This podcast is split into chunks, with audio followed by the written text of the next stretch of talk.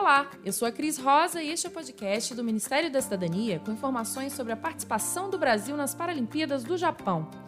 O Brasil não subia ao pódio no remo paralímpico desde os Jogos de Pequim, em 2008, mas o jejum foi quebrado pelo atleta baiano René Pereira, que em uma disputa acirrada contra a Espanha ficou com bronze no individual PR1.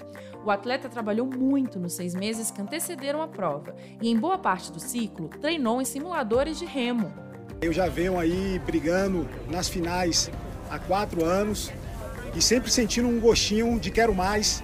Acabava ficando em quarto, quinto é, e sabia que eu tinha potencial para estar tá nas cabeças.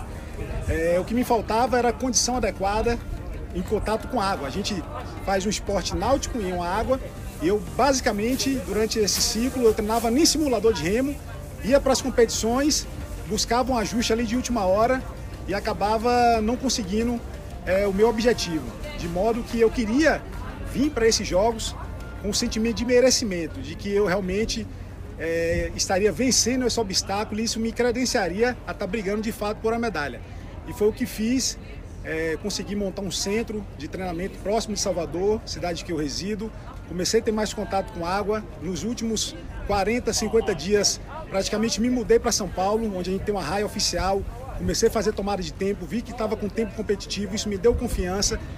E eu acho que eu apenas colhi é, esse trabalho é, agradeço as pessoas que apoiaram. Renê sempre foi atleta. Faixa preta no karatê e quase profissional do futebol, com passagem por várias equipes de base da Bahia, ele deixou de lado a paixão pelo esporte quando resolveu ingressar na medicina. Quando ainda era residente em ortopedia, contudo, sentiu dores na coluna e descobriu um abscesso epidural, o que causou uma compressão modular que lesionou a vértebra T9 e causou perda dos movimentos. Seis anos depois, ele retomou a antiga paixão pelo esporte, agora no remo paralímpico.